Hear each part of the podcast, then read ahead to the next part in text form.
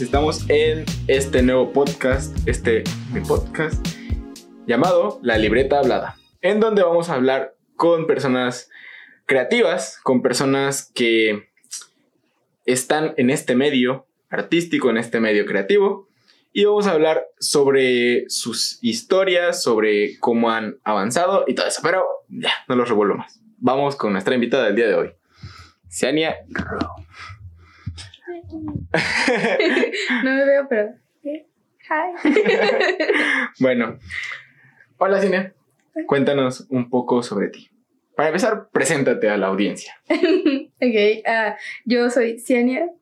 Tengo una página en Instagram de dibujos, de eh, figuras de arcilla, de pinturas. Se llama Ciania Ro. Eh, pues sí, básicamente eso. ¿Y qué subes en tu página? Eh, normalmente, como es por temporada, ¿sabes? De que en una temporada me dedico solo a mis figuras, en otra temporada me dedico solo a mis pinturas, en otra solo a mis dibujos, sobre todo con la escuela, que tengo tantos dibujos, pues hago muchos dibujos que están ahí arriba, pero sí, es por temporadas. Ya, ¿y actualmente en qué estás trabajando? En la pintura. Ajá. De Mike Tyson. Ajá. Y ¿cómo se llama el otro? Mohamed Ali. Eh, Mohamed Ali. Ah, ya. Y cuéntanos un poquito cómo ha sido la experiencia de ir trabajando con esta obra. Complicada. es la pintura más difícil que he hecho en toda mi vida. ¿Sí? Considerando que no he pintado mucho en toda mi vida. O sea, sí, es como la más complicada, porque no me especializo en realismo, entonces. Ya, entonces sí ha sido un reto para ti. Demasiado, demasiado. Bien. Cuéntanos un poquito acerca de tus inicios en el arte. ¿Cómo comenzaste? O sea, ¿de dónde te nació? ¿Dónde dijiste, aquí comienzo con el arte? ¿Dónde dirías tú que fue ese mm, punto? Pues me gustaba mucho cuando era más, más joven. Ajá. cuando tenía como... Sí, claro. Ah, ahí en, en mis años mozos, como dicen, cuando intenté ayudar a mi hermana con una tarea que era de un dibujo y yo dije, sí puedo, sí puedo. Y su tarea era dibujar algo sobre vacaciones o algo así. Entonces me pidió que dibujara una guacamaya de unas vacaciones que habíamos tenido. Y wow, me salió perfecta. O sea, no perfecta, pero para la edad que tenía era considerablemente bueno. Entonces de ahí dije, me gusta. Pero nunca leí como que la importancia, ¿sabes? en ese momento, porque era muy joven. Entonces no sabía lo que me gustaba wow, qué chido. ¿Qué es lo siguiente? Exacto. Ahora, ¿qué más hago? Exacto. Y después, ya, o sea, cuando estaba más grande, ahora en la universidad, fue que dije, wow, qué aburrida es mi carrera. Me gusta más dibujar. Vamos a meternos a, artes visuales. Nunca no sucedió. Pero ahí andamos en algo parecido. Ya. ¿Qué estás estudiando ahorita? Diseño gráfico. Ya. El Viene de el que quiere dibujar tu diseño gráfico. Cuando no lo aceptan en, en artes, sí, claro. Ahí, ahí acabamos. ¿Y si intentaste entrar a artes? Eh, sí, tuve la intención, no me dejaron. Entonces, por eso estamos aquí. Mosquito. y cuéntame, ¿qué tanto apoyo has sentido de la gente alrededor? Al, ¿qué, este, ¿qué tanto apoyo has sentido con la gente alrededor de ti con respecto a lo que decidiste? Emprender? Ah, mm, bueno, depende. De mi familia mucho. De mis amigos también. De gente externa que serían como que amigos de mis amigos y así. Es como un poco más difícil saber o sentir el apoyo porque es gente que no conozco. Entonces, no diría que no, pero la mayoría de la gente que sigue mis cosas son gente que conozco. Ya. Pero todo bien ahí. Contigo no aplico lo de que al artista lo apoya gente externa y la familia no. Aquí fue al revés. Ya, eso está cool. Eso está padre. Sí, muchos artistas terminan decayendo precisamente por esto, porque la familia no lo apoya, porque... sí, porque te vas a morir de hambre. Digo, sí, eso no lo o sea, Cualquiera que no estudie derecho. Pero es mi problema, ¿sabes? no me gusta comer, ni acá. no tenemos esa mala costumbre de comer tres veces al día. Exacto. wow, ¿y cuál considerarías que fue tu primera obra? Tu primera obra bien, bien hecha? Mm, como de que así hecha de que Pues- yo digo, pues wow, donde tú- a esto me quiero dedicar o después Claro. de antes. Pues sí, donde tú dijiste, wow, sí soy artista. Ah, cuando me sorprendí a mí mismo fue en esa primera tarea que ayudé a mi hermana, que dije, wow, no manches, no sé que podía hacer esto. A la guacamaya. 10 de 10, sí. Y de ahí eh, empecé con dibujos muy pequeños, dibujos para mis amigos, Ujú. sobre todo. Mm, diría que fue la guacamaya que tengo en mi Instagram, la que es mi foto de perfil. Ujú. Es mi dibujo favorito. o sea, no es mi favorito de todos, porque tengo unos que me gustan más, pero es el primero que más me gustó. O sea, es como de que, wow, hice el mismo que hice hace muchos años, pero con colores. Wow. Y más grande. Y bien hecho. Wow. este sí está bien hecho. ¿Y esta guacamaya dónde la tienes?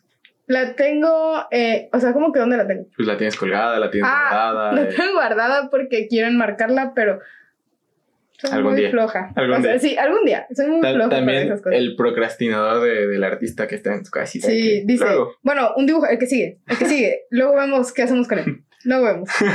Bueno, y veo que me comentas que comenzaste con la parte de dibujo, pero ¿cómo fuiste progresando? Ya me dijiste que hiciste pequeños dibujos, y pues como me dices que hiciste, ah, o sea, que trabajas por etapas, de que esta etapa trabajo dibujos, esta etapa trabajo pinturas, esta etapa trabajo, yo qué sé, las figuras.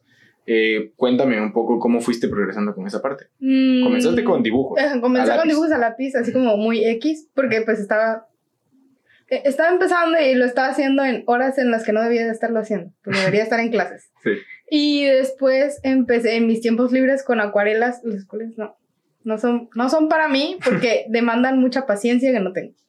Eh, después empecé con dibujos grandes, con colores, en hojas grandes, no hojas pequeñas, no sé dibujar en pequeño, solo en hojas como de cartulina. Y después me pasé, o sea, todo esto fue como que en el mismo, como que en un mismo mes, de que Ujú. tres días cada cosa, así. Empecé con pintura, la pintura acrílica, con óleos, que no soy muy fan. Ujú. Óleos, con pasteles, con... Bueno, sí, ya dije colores, ¿verdad? Esos Sí, fueron sí. los segundos. Mm, y ya, y de ahí después me, me salté a lo que es las figuritas de masa y cualquier cosa que se me atraviese que, se- que me guste, o sea, lo voy a hacer.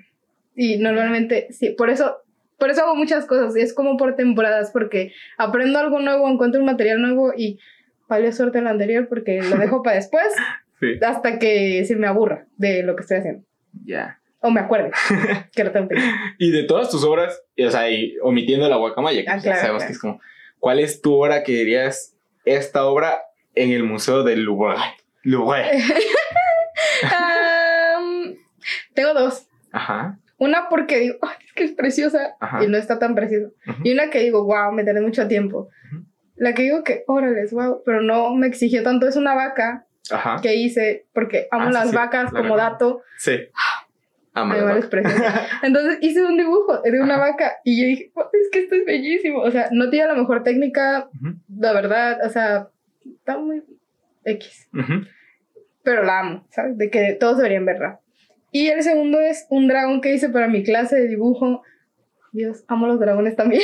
Está precioso, es azul. No, hermoso. Ah, el de las escamas, ¿no? Ajá, y que tiene como muchos detallitos y así es. Sí, lo recuerdo, dibujazo. Amo. La verdad, está muy Ah, bueno. Es una obra totalmente. Sí es. ¿Y cómo le haces para tu proceso creativo? Es decir, ¿cómo llega la idea? ¿Cómo la plasmas? ¿Qué haces para recapitular estas ideas o para contenerlas? Para, hacerlas. para contone- contenerlas, ah, normalmente las anoto en una libreta que tengo y luego se me olvida. Ajá. Pero eh, puede ser que esté, o sea, normalmente siempre es que estoy viendo algo, una película, una serie, Facebook, Instagram, lo que sea, y veo algo que digo, sí, pero no lo quiero hacer igual. Entonces empiezo a buscar imágenes parecidas como referencias y ya como que hago una mezcla y ya sale lo que quiero hacer. Pero trato normalmente de no hacer lo mismo que he visto, a menos que vaya a practicar, o sea, ahí sí. O Ujú. que sea un encargo y digan, así igualito lo quiero. Ok. Pero es más como de que, bueno, tengo esta idea, la anoto y voy haciendo como de que investigación para Ujú. saber qué más puedo meterle a este tipo que quiero hacer, qué técnica quiero usar, si quiero usar colores, si no quiero, si quiero usar pintura. Y ve- ver los materiales, obviamente. Y ya después de muchos, muchos días de estar pensando si lo voy a hacer o no, ya lo hago. Ya, porque el cliché del artista es de muchas ideas, porque como artistas o como creadores, pues siempre pasa el de que Mil eh, ideas. Mil ideas y nunca se aplican. Este podcast, es, este podcast es uno de ellos. Exacto. Precisamente esa idea que vino hace muchísimo tiempo de quiero hacer un podcast, pero no sé qué. hasta que surgió la idea de... De esto. Esto. Una persona que es artista, las ideas están divagando por ahí. Mejor hay que plasmarlas. Y si la mejor forma es hablando, pues... Tenía una botella también. Pinté una botella así súper bonita y decorada y empecé a meter papelitos con ideas, como, más que para hacer algo, sino para practicar. Ahí está. no funcionó. Tiene ideas. No funcionó. No. La verdad es que ya ni sé dónde está porque arreglé mi cuarto, entonces no sé dónde la puse. Pero ahí está. Esa es una idea para organizarme. ¿Alguien le puede servir? Que no funcionó. A mí no funcionó, espero que le sirva a alguien. Pero sí, anotar las cosas, meterlas en una botella, una cajita, lo que sea, e irlas sacando es. Cuando eres organizado, lo mejor que puedes hacer. o cuando sabes enfocarte, ¿sabes? Porque yo no suelo hacer eso. o sea, a mí me puede llegar una idea, pero si me llega una mejor, digo, bueno, te veo luego. y hago la que me gustó más. Ok, entonces tu proceso es recopilación de, de las ideas, es como plasmar las ideas, después investigar. Exacto. Después pasar a, a, a las referencias. A las referencias. De ahí pasas a investigar los materiales o a recapitular qué materiales necesitas. Y de ahí muchos días después. Ya decido hacerlo. Ya decides hacerlo. Sí, es que lo decido. ¿Y qué tal te va con la perfección? ¿Cómo eres? ¿Eres de esos artistas que si no está pintado el detalle? Sí, soy. ¿Sí? Sí. ¿Cómo te va con eso? Horrible. Horrible, porque me gusta, o sea, normalmente en el dibujo debes de como de que hacer como un, un sketch primero que son como líneas principales que no deben de estar tan perfectos pero que deben de dar una forma. Yo no sé hacer eso. Yo tengo que, o sea, todo que debe quedar súper bien encajado desde un principio para que mi mente pueda funcionar a gusto, porque no me gusta estar como que viendo líneas raras porque todavía no sé controlar muy bien la fuerza para los lápices. O sea, dibujar a lápiz me cuesta mucho, pero me gusta. Eh, y yo me la vivo con el borrador, o sea, está mal, pero me la vivo con el borrador al principio. Ya después es como de que sí me gusta hacer muchos detalles porque a mí me gustan mucho los detalles. Y como me gusta mucho dibujar animales. Chale, los ruidos, los ruidos de la calle, perdón, continúa. Me gusta mucho dibujar animales, pero me gusta mucho que sea como un estilo medio realista. En personas no. no. No sé dibujar personas, no me gustan pero los animales sí. Entonces me gustan los detalles en ellos. ¿Por qué? Justo ahorita. son que 10, 10 y media ahorita. Es que es la hora adecuada para prender el carro. Es la hora del podcast y la hora de prender el carro. Claro, o sea, para los que no sabían, a esta hora tienen que ir a prender su carro. Sí. Vaya, eh, vaya, vaya, vamos, vamos, acompáñanos. Nos decías de la parte de la ah. perfección. Entonces, ¿te gustan mucho los detalles? Sí, me gustan mucho, pero me gusta que se cada escama, cada pelito, cada parte, o sea, cada sombra, todo. Ya, no soy muy buena, pero, o sea, sí me gusta. Me gusta y de hecho, muchas veces las personas que compran arte, precisamente en eso, que se fijan en los detalles, en, en, el concepto. Sí, este, diría que es mi estilo, aunque no es un estilo. O sea, yo no lo considero un estilo porque, pues supongo que todos deberíamos, los que dibujamos deberíamos de saberlo hacer. Pero sí, o sea, es lo que más me gusta. Es parte de la esencia, ¿no? sí, o sea, es, que te lo enseñan. Entonces es como de que dibujo al natural y así, son dibujos realistas. Entonces, sí, nada más que no me gustan de personas, por favor. Si quieren comprarme algo, no, que no sea, no me pidan de personas. es muy difícil, no es lo mío. Sí. No me agrada. Y a eso iba. ¿Cómo llevas la parte de aprender en el arte de, estudiar? ¿Cómo va la parte del estudio? Porque todos consideran que el artista no trabaja, no estudia. Eh, sí, o sea, yo... ¿Cómo ven que llevé una clase de anatomía en dibujo?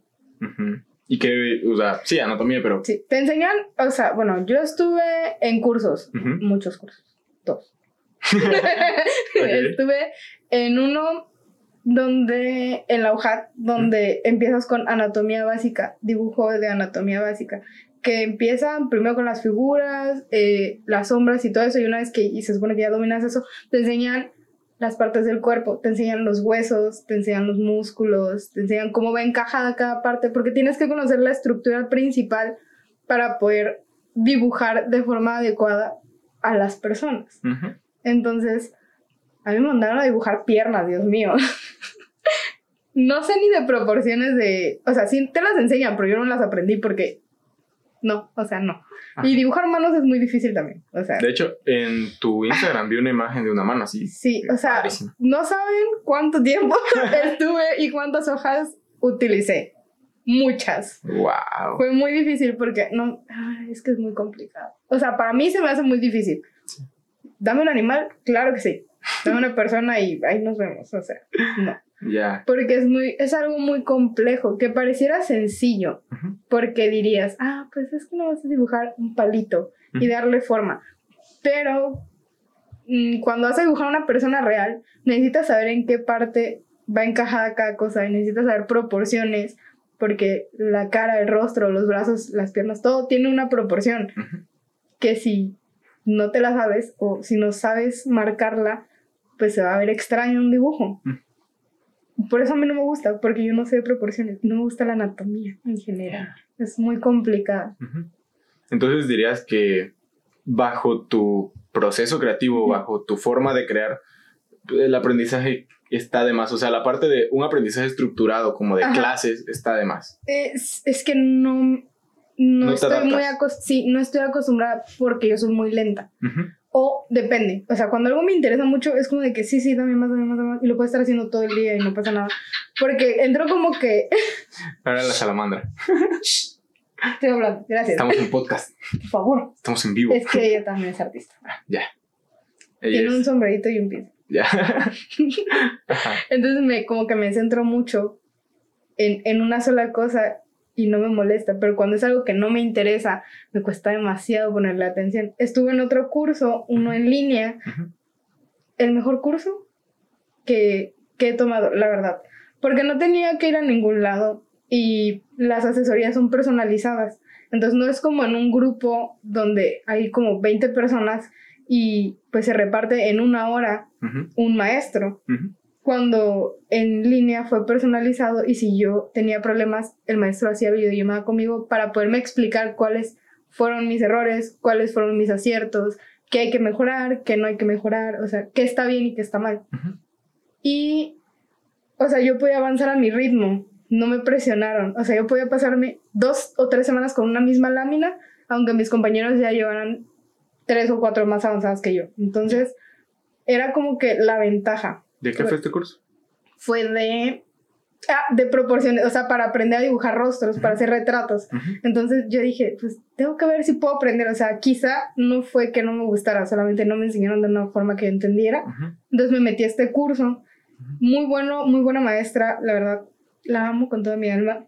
Eh, y me hizo retroalimentación de otros dibujos que no eran parte de, entonces, bien ahí con ella. Y aprendí cómo eh, encajar el rostro, la mirada en formas básicas y geométricas. O sea, excelente. Y ya de ahí partes a poder dar más detalles a hacerlo un poco más realista. Eso es como que la base. Y aprendí a hacer perfiles eh, con técnica de, de que vas midiendo, de medir. Pero tienes una foto a escala. Entonces la escala es más grande o más pequeña y tienes que ir como que adaptando las medidas de tu foto original a tus medidas del papel. Ah, sí, recuerdo de la señora, ¿no? Que la tenía. Sí, que era como de que mi hoja de media cartulina y mi hoja súper chiquita, de hoja, hoja carta, o más chiquita. Sí, entonces ahí entendí que sí puede ser que es que yo tengo un ritmo más lento para aprender anatomía que para aprender otras cosas. Pero me gusta mucho la botánica también, entonces dibujo plantas porque me gustan, flores, me gusta también aprender técnicas nuevas, pero cuando no me enseñan algo nuevo me aburro. Y es como de que, sí, bueno, chao, luego lo hago porque ya lo sé hacer. Entonces, igual, ese es un error. No todo lo sé hacer, pero pues cuando me siento confiada ya lo dejo y digo, ya. ¿Entonces dirías que el artista nace o se hace? Se hace. ¿Se hace? Sí, porque puedes, puedes nacer sabiendo, o sea, dibujar, o sea, puedes saber dibujar y tener una facilidad, porque no sabes no naces sabiendo dibujar, solo tienes facilidad Pero si no practicas, una persona que sí practica, aunque no nació con esa facilidad, puede ser mucho mejor que tú. Ya. Puede llegar al mismo nivel que tú en más tiempo, sí, pero pues puede llegar a ser hasta mejor que tú. Como el cuento de la liebre y, la tortuga. Exacto. Es que quienes tienen la facilidad se confían. Yo no me consideraría que tengo la facilidad, pero me gusta mucho, entonces suelo practicar. Ok, entonces la magia está en que te guste. Sí, exacto, sí. Si no te gusta, pues también te va a pesar a hacer cualquier cosa. Claro. Todos piensan en, el, en la magia de la pasión del artista. pero pues si te piden ser artista y tú quieres ser contador. Exacto. como no, de que... no, es, común, pero... Pero se puede dar. Claro, se puede dar, sí. Exacto. Entonces, no es tan color de rosa detrás del artista. Claro que sí. Es muy difícil también. Sí. Bueno, ya que nos dijiste que no te gusta dibujar no, personas y que tampoco se te da. Te detesto. Em, ¿Qué es lo que más? ¿Qué es lo que más te da? Los perros. ok. Eh, los perros y las aves, porque son lo que más practico, porque me gustan muchísimo. O sea, me gustan mucho las aves. Me gusta mucho dibujar pájaros. Me gusta mucho dibujar perros, porque también tiene una estructura muy bonita, como que. Mm, no, muy, no me gustan los muy peludos cuando es dibujar a lápiz, porque es un poco más complicado. Pero sí me gusta mucho. También me gustan las flores, los tulipanes. Los tulipanes de los dos tipos. Los que son como cerraditos y las que conocemos aquí en Tabasco. Exacto, preciosos. me gustan un poco. En, en, una de mis clases aprendimos sobre perspectiva, sobre puntos de fuga. Entonces me gusta también dibujar figuras en perspectiva. O sea, me gustó mucho. ¿Qué más? De hecho, de Sasha me hizo una figurita muy bonita. Me encantan las figuritas. Ajá, tipo gatito, pero en perrito. Ay, sí, ah, está muy precioso, la verdad, sí. me gustó mucho. Y Sasha es muy característica, esa parte de las dos manchas y la mancha atrás. Tiene como que un patrón muy bonito. Ajá. Ah, bueno, me gustan mucho también las figuras. Sobre eso no he hablado, pero wow, me encanta. Es como muy relajante. ¿Qué disfrutas de, de plasmar figuritas? No lo he identificado aún, pero me gusta mucho, es relajante. Porque no puedo hacer otra cosa que no sea estar amasando, porque si me distraigo, la masa se enfría y ya no se puede usar. Quizás el, el, el hecho de que es lo único que estoy concentrada y lo disfruto, pero no tengo distracciones. ¿Y cómo lo haces? ¿Cómo, cómo comienzas a usar la parte de... ¿En qué punto? En, qué, sí, ¿en qué punto empiezas a decir, ya está bien, voy a hacer gatitos? Viendo cosas en TikTok. Todo lo que lo que he empezado es como de que viendo como las personas que ya lo hicieron y es como voy a aprender de cómo lo hiciste tú para poderlo hacer yo a mi modo, a mi estilo. Entonces, sí, o sea, viendo en TikTok he sacado como muchas ideas y he visto cómo trabajarla porque también es un poquito complicada cuando no la sabes utilizar o cuando estás empezando, porque es muy, muy, ah, te manchas mucho, entonces es como muy difícil te tienes que lavar, te tienes que lavar las manos a cada rato, porque si no, ya no se, no se amasa igual, o no queda de forma igual, o no tiene buena textura. ¿Y qué sensación tiene de la masa? Es como, como masa de galletas, pero un poquito más dura. Ajá. Como si hiciera plastilina, como plastilina, pero un poquito más dura. Wow, y la plastilina por sí es dura de amasar. Sí, sí, sí, pero cuando le llaman masas bastante es muy, muy suavecita. ¿Sí? Sí. Se siente muy chido. es muy fría también. Al principio sí debes de ir agarrando callo, o sea, músculo en el dedo. Sí, porque es bastante dura. Entonces hay que echarle agua también. Para, pero no mucha, porque si no se pone muy resbaloso. es, un desastre. Por eso, por eso hay que aprender bien. O sea, yo todavía no sé muy bien, pero me gusta mucho. Soy muy fan de hacer figuras. ¿Y de qué has hecho figuritas? De Pokémon. De hice un Totoro. Ah. Pausa y regresamos. Volvemos. regresamos. Hemos vuelto. Hemos vuelto. Después de este pequeño comercial. Sí, pequeño incidente. Pero bueno. Eh, no recuerdo en qué estábamos. Estábamos en la parte de qué es lo que más te gusta plasmar. ¿Qué es lo que más te gusta plasmar en muñequitos? Ah. Bueno, en general, ¿qué más te gusta plasmar? ¿Qué es lo que más te gusta plasmar? Es que es muy complicado. Porque o sea, no sabría definir qué es lo que más me gusta plasmar, porque simplemente si veo algo que me gusta, me gusta ponerlo ahí. No, no tengo una respuesta concreta para esa pregunta. Ya. No son preguntas concretas. Aparte. Como en el otro podcast. Uh. no mencionaremos para no hacer publicidad. Exactamente. Exactamente. No lo merece. bueno, sí lo merece, pero no lo haremos. ya, ¿y qué? ¿Cómo, ¿Cómo sientes tú que el arte te sirve a ti como persona? O sea, ¿qué sientes que es lo que te llena del arte? Hmm. Está muy difícil tus preguntas. Este, examen no estudié. pero es que me da felicidad. Me da felicidad. Frustración también. Pero al, ver el resultado final, digo, wow. O sea, me hace estar como orgullosa de mí misma. Me, me hace decirme a mí misma de, wow, si sirves para esto, si sirves para algo, ¿sabes? Entonces, al principio no se ve como tanto un proceso que yo, que yo diría que disfruto del todo porque hay cosas que no me salen, entonces me frustro y lo dejo ahí botado y empiezo otra cosa. Y como soy muy también de que no termino casi nada, o sea, de casi siempre dejo todo a medias. A menos que sea tarea, lo termino. Si no, si son proyectos personales, a veces sí es como de que, espérame tantito, déjame hacer esto otro, pero luego esto otro digo, espérame tantito, voy a hacer esta otra cosa, y luego termino sin terminarla. Terminas Pero cuando termino algo, me siento muy feliz, muy contenta. Excelente. Orgullosa. Y que de las técnicas que nos has comentado que has trabajado, ya sea dibujos a colores, dibujos a lápiz, la masa, la pintura, el óleo y las acuarelas, definitivamente esta va a ser la respuesta en la que no va a figurar, pero... Que me gustaba mucho al principio, pero no la sé usar. ¿Cuál es la que más has disfrutado de todas? La de la masa. ¿Sí? Eh, la escultura, sí. De, de relaja. Ah, sí, me gusta mucho. Es que es, es muy bonito porque tiene, incluye muchos procesos, muchas técnicas que me gustan, como es el primero el modelado de lo que voy a hacer, después pintarlo, entonces es como una mezcla de ambos y puedo, por ejemplo, en estas sí me gusta usar acuarelas, cuando voy a darle como toques medio transparentosos, cuando voy a hacer, por ejemplo, una vez hice figuritas de fósiles de dinosaurios, entonces para esos utilicé acuarelas porque puedes mezclar de mejor forma todos los colores que si usas una pintura acrílica, porque quedan como más duros. Entonces la acuarela le da un acabado más natural. Y me gusta mucho poder usar muchas técnicas en un solo producto, ¿sabes? En una sola cosa, en un solo objeto. Es como el conjunto de lo que más te gusta. Sí, sí, exacto. Que puedes mezclar, porque también puedo usar, por ejemplo, mis estilógrafos que me gustan mucho para darle detalles a las figuras.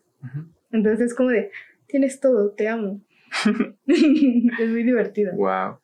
¿Cuándo comenzaste a... O bueno, ya eh, monetizas tu arte, monetizas tu, tu pasión? Algo así. De que hago figuras para vender. O sea, sobre todo lo que vendo son mis figuras. Porque es como de que, miren, son hermosas, compren. Entonces tienen función también de que son porta inciensos. Yo dije, pues tiene dos funciones, decorativa y como de que tiene un uso real, tiene un uso. Entonces, yo los vendo, pero igual, vendo dibujos cuando me piden o vendo pinturas si me las encargan, porque me, básicamente me dedico a todo esto. Entonces, sí. ¿Y qué sientes, de, sí. qué sientes de poder monetizar tu pasión? Es muy bonito, pero estresante, porque por ejemplo, con los encargos, con lo que más sufro son con los encargos, no de las figuras, sino de dibujos y pinturas, porque no sé si les va a gustar. Ya. O sea, yo sé que las personas que me piden algo es porque ya vieron mi trabajo y dicen, wow, sí quiero un trabajo de esta persona porque me gusta, pero me causa mucha inseguridad que no les guste lo que yo ya les hice. Entonces, como, Dios mío, vivo en esa incertidumbre hasta que me dicen, wow, sí me gustó. Y es como, en serio, o sea, de verdad. es, en serio, o sea, no me mientes. Y eso es como de que me causa un conflicto, pero soy muy feliz de que me compren cosas. Cómprenle. Cómprenle cosas. Sí, en hierro. En Instagram y Facebook. Ya. ¿Y qué sigue para ti? ¿Qué sigue para Cienierro? ¿Cuál es el futuro para Cienierro? Mm. ¿Cómo se pronuncia? De hecho, no, no, no lo he sabido. No, no, he sabido diferencia entre Cienierro, Cienierro. E, es que es como ustedes quieran. como, o sea, yo le digo Cienierro porque es parte de mis dos nombres, Ciania, Rocío. Entonces, Rocío es como muy fuerte también. Por eso, por eso yo lo menciono así, o sea, yo lo digo de esta manera. Pero Cianiaro también no está mal dicho, ¿sabes? De que, pues sí, así suena el Bueno, pero ¿cómo se dicen? O sea, ¿cómo te gustaría a ti que lo dijeran? ¿Cian hierro? Sí, sí, es como de que no me causa conflicto a mí cuando lo escucho. ok, ok. Bien, ¿y qué, qué hay en el futuro para, para Cian hierro? Qué buena pregunta. Ah, seguir vendiendo mi... O sea, tratar de hacer las cosas mucho mejor para ya no sentir esa inseguridad cuando alguien me pida algo, ¿sabes? Pero seguir vendiendo mis pinturas, mis dibujos. ¿Tienes en mente alguna técnica para empezar a practicar? sí. Cuéntame, ah, estoy intentando aprender a usar tinta. O sea, estoy estudiando más que nada, viendo muchos videos de gente que lo hace para saber cómo se utiliza también. ¿Tinta de qué estilo? tinta china con eh, hay unas plumas, no sé si conoce cómo se les llama, la neta. O sea, plumas, pero sí, es que son muy bonitas y se ven los trazos muy, muy bonitos, entonces me llama mucho la atención. Este estilo muy medieval, muy... Sí, sí, sí. También aprender a, usar los pinceles con tinta. También quiero. Y pues he empezado con los estilógrafos. No son tinta como tal, pero sí. O sea, queda muy bonito también. ¿Quién dirías que es tu inspiración máxima? ¿O mm. no consideras que hay un artista que yo empecé o quiero ser como esta persona o... Mm. ¿No? Es complicado, porque yo digo que no. O sea, pero veo lo que los demás hacen y digo, y digo, wow, yo quiero ser como estas personas que hacen estas cosas muy cool. Pero no puedo decir, es solamente, solamente él. ¿Y quién es, por ejemplo? Mm, por ejemplo, sigo a unos youtubers que no me acuerdo exactamente cómo se llaman, la verdad, pero su canal se llama Paper Monsters. Entonces ellos como que hacen cursos y hacen videos donde mejoran ilustraciones de otras personas. Uno dibuja digital, que no no me encanta el digital, la verdad pero no lo sé usar. Y otro dibujo en tradicional que lo amo. Eh, y he visto sus trabajos y digo, wow, quisiera ser como ellos porque te explican, o sea, no es como de que yo lo sé todo, a ver cómo le haces, no, te explican de que cómo hacerlo. O muchos de los que siguen Instagram, la mayoría son como personas de mi alrededor, de mi carrera ahorita, porque varios de ellos son, dibujan, no lo mismo que yo, pero sí es como de que, wow, qué cool, yo quiero tener esa técnica también. O gente de Instagram, random, la verdad. Es como de que gente que me aparece digo, wow. wow, wow. ¿Cuál dirías que es la parte más difícil de ser artista que te ha tocado? O lo que hayas experimentado, la parte más difícil de ser artista. Um, el salirme de mi carrera para estudiar algo que sí me gusta. Que no, no pude entrar de todas formas a la carrera que quería, pero aquí andamos haciendo el intento. Esa fue la parte más difícil. Sí. ¿De qué carrera estás estudiando? Ingeniería en biotecnología. ¡Wow! y ya no. Por otro Ahora vamos a ser diseñadores. ¡Uh! ¡Qué emoción! ¿Y por qué, por qué has decidido esa carrera? ¿Cuál? Biotecnología. No sé, o sea, al principio porque varios de mis amigos, dos, este, dos, dos, personas que conocía estudiaron eso mismo, entonces me dijeron de que muy buena carrera, muy buena escuela, estudialo. Y varios de otros compañeros eran como de que ingeniería, ¡woo! Es como, ok, ingeniería. Señor ingeniero. Claro, quería ser ingeniera, aunque no sé matemáticas. Feta ingeniero. Feta ingeniero. Feta ingeniero. funados. Primer podcast y funados. No, no, ya fue. um, sí, o sea, es que de todos, de todas las personas con las que estudié, todos están estudiando carreras muy convencionales. O sea, no es como de, de meritarlas, pero es más de si al caso tengo dos amigos que estudian como carreras que van hacia las artes.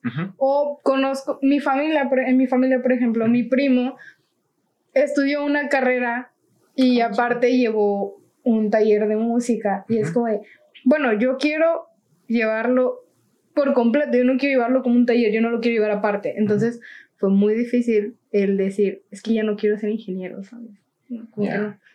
Y entré en ingeniería por mis papás también, porque fue como de presión. Pues ya tenía un año fuera de la universidad porque no pasé el examen el primer año. Entonces era de que necesito entrar en una carrera ahorita ya, que sea algo que ellos, que ellos les guste, que digan, wow, qué orgulloso de mi hijo ingeniera de mi hija ingeniera, ¿sabes? Y es como de, bueno, por ellos.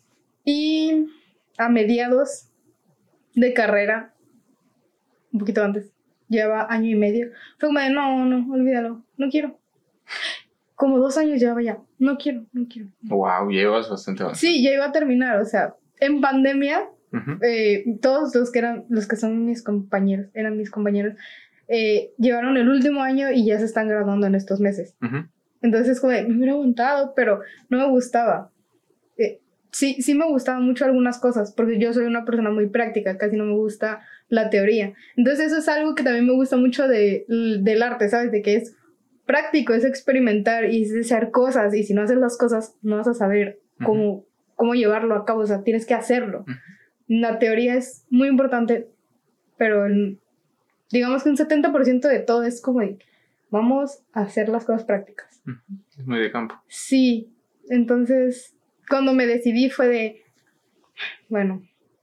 ¿Y cómo lo tomaron? Decírselo a mis papás. Ah. ¿Y cómo lo tomaron? No bien, pero no mal. Fue como de, bueno, así, de que está bien, si eso es lo que quieres, ok, pero lo tienes que hacer.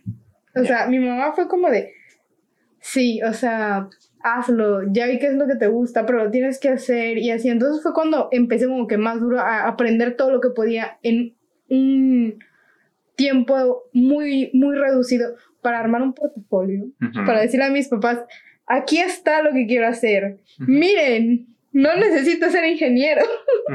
para que ellos dijeran, bueno, si tiene las capacidades de hacerlo, si tiene las ganas, tiene, tiene la solvencia económica de hacerlo también, porque yo no les pedía dinero a mis papás en ese tiempo para mis materiales, lo compraba yo con lo que tenía.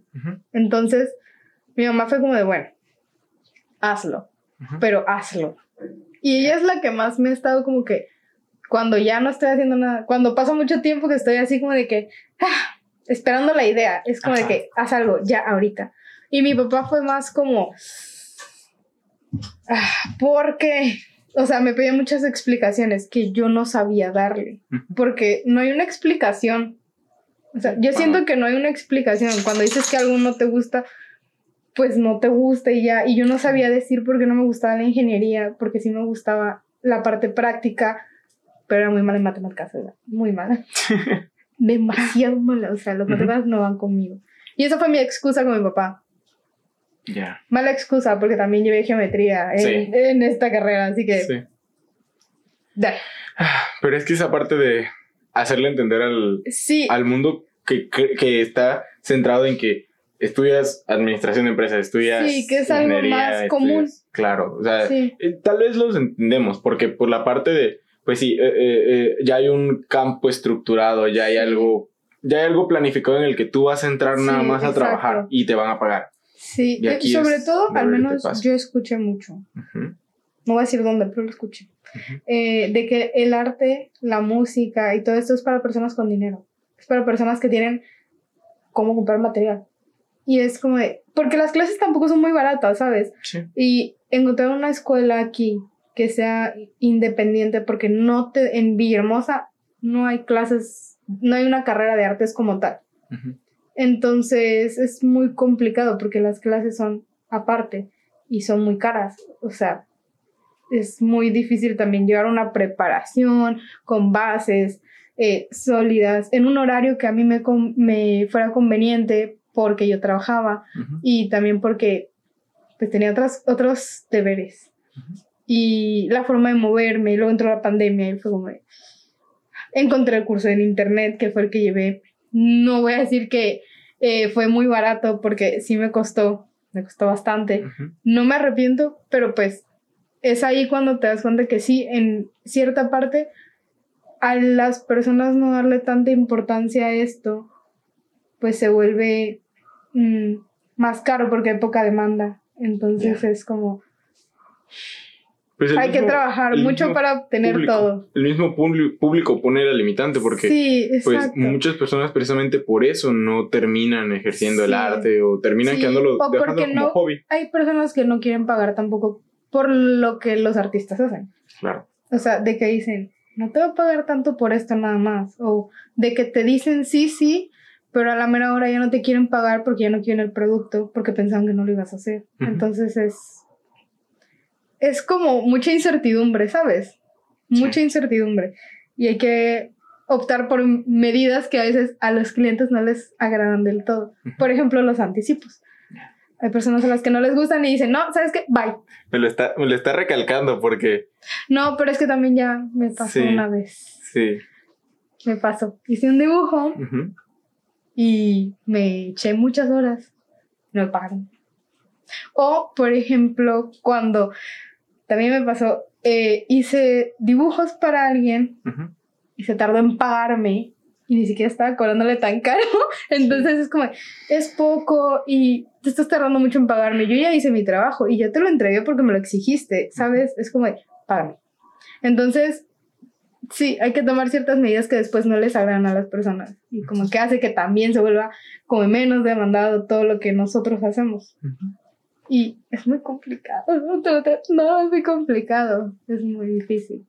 Precisamente lo que estábamos platicando ahorita, lo que estamos platicando, la parte de la importancia de, que le da la gente realmente al arte. Hace poco escuché que el arte al final de toda esta parte de, la que todo se está volviendo robótico, todo, todo se está reemplazando la, la, mano de obra humana o el error humano se está reemplazando por máquinas. Pero el arte va a ser la revelación a eso, porque el arte requiere de la creatividad y de la parte espontánea humana, requiere del error humano. ¿Tú qué opinas de esto? Sí, o sea, es que... Mm, diría, sí, hay cosas que las máquinas pueden hacer, pero va a ser algo vacío. Porque no va a tener ese toque que una persona le puede dar de sentimiento, por ejemplo. O quién sabe, porque igual las máquinas son muy, muy cool y cada vez están siendo mejores. Entonces va a llegar un momento en el que no vas a saber si lo hizo una persona o no lo hizo una persona. Y eh, yo digo que más que nada, el, lo que tú sientes cuando ves algo de arte es porque te movió algo que reflejaste o que viste reflejado ahí. No todas las personas vamos a sentir lo mismo cuando vemos algo, pero sí. Es por eso el arte es subjetivo al final. Sí, exactamente. Entonces, creo que es muy curioso. Sí, Una pregunta muy curiosa. Sí. Las máquinas reemplazarán el arte. ¿Ustedes qué opinan?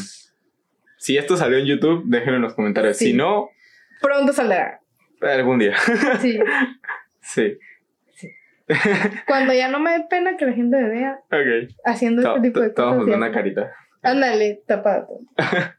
Vamos a recordar el video donde nada más salgas tú y yo no.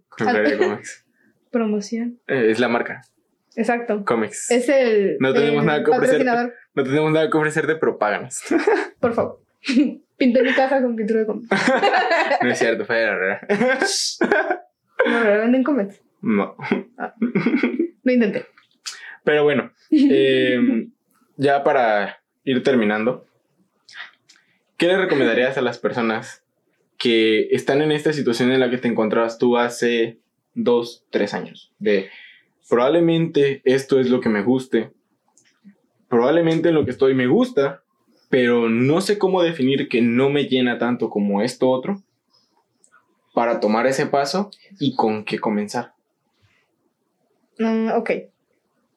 Empezaría con, no te salgas hasta que estés completamente seguro de que vas a ser más feliz con otra cosa. O sea, esto aplica para todos, ¿sabes? De que no te salgas de donde estás porque finalmente es una seguridad. Eh, no te salgas hasta que de verdad estés seguro después de toda tu investigación que hayas hecho sobre otra carrera, por ejemplo. No te salgas de una carrera para ir probando nada más, sino trata de estar seguro mientras estás ahí para que no te vayas a dar un tope de que, pues es que esto tampoco me llena. Y pues ahora no puedo regresar acá porque ya me salí y tengo que empezar otra vez. Entonces es como, tienes que estar completamente seguro para no darte topes de pared. Y así. Otra vez, haz un portafolio. O sea, si estás en esto de, de que te gustaría dibujar y así, y tus papás son como los míos que necesitan pruebas. Es un portafolio para ellos, de que con todo, o sea, aprendí todo esto en este tiempo, eso es lo que me gusta, miren, tengo talento, tengo la capacidad.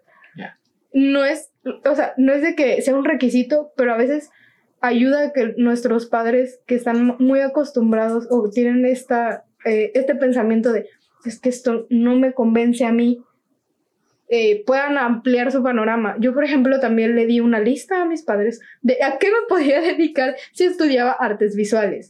De que puedo ser maestro, puedo tener eh, una escuela independiente, puedo dar clases, puedo ser maestra de secundaria o de primaria que de artes.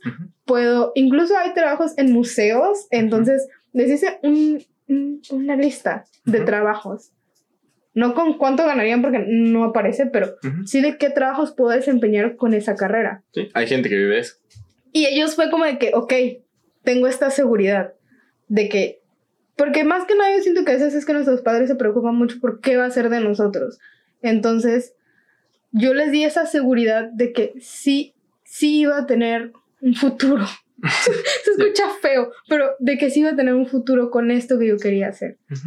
Al final, sí, estoy estudiando una rama de las artes que es el diseño gráfico, eh, que se enfoca mucho en lo digital, la verdad. No soy muy fan de lo digital, no estoy muy relacionada con ello, pero estoy aprendiendo.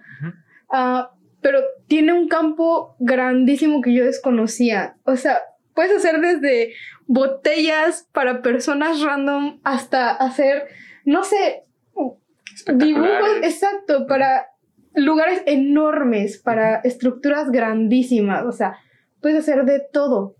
Entonces es como, tampoco se te cierra el mundo, solo se te cierra si tú no quieres ver más allá.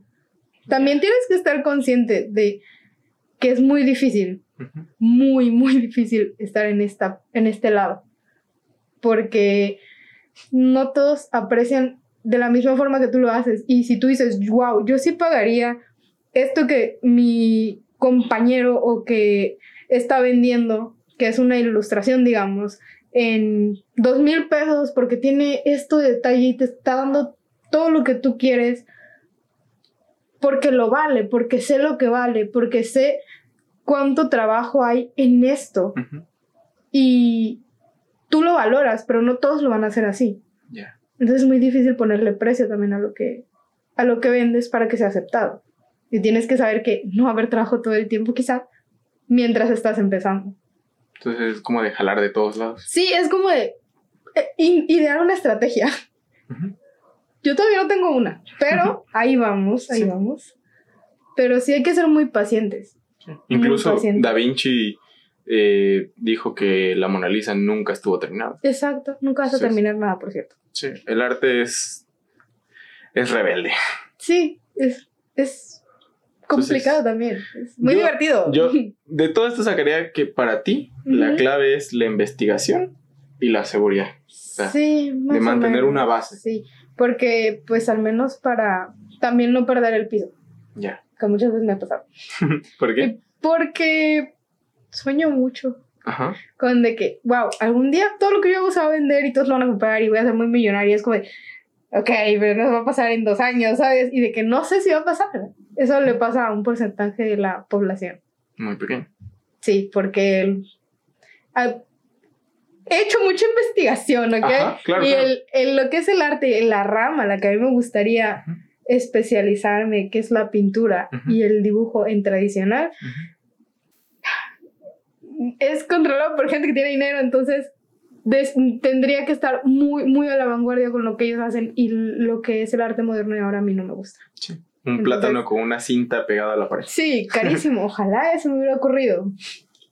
Sí. Entonces es como de que ver mis posibilidades también. Necesito saber en dónde estoy.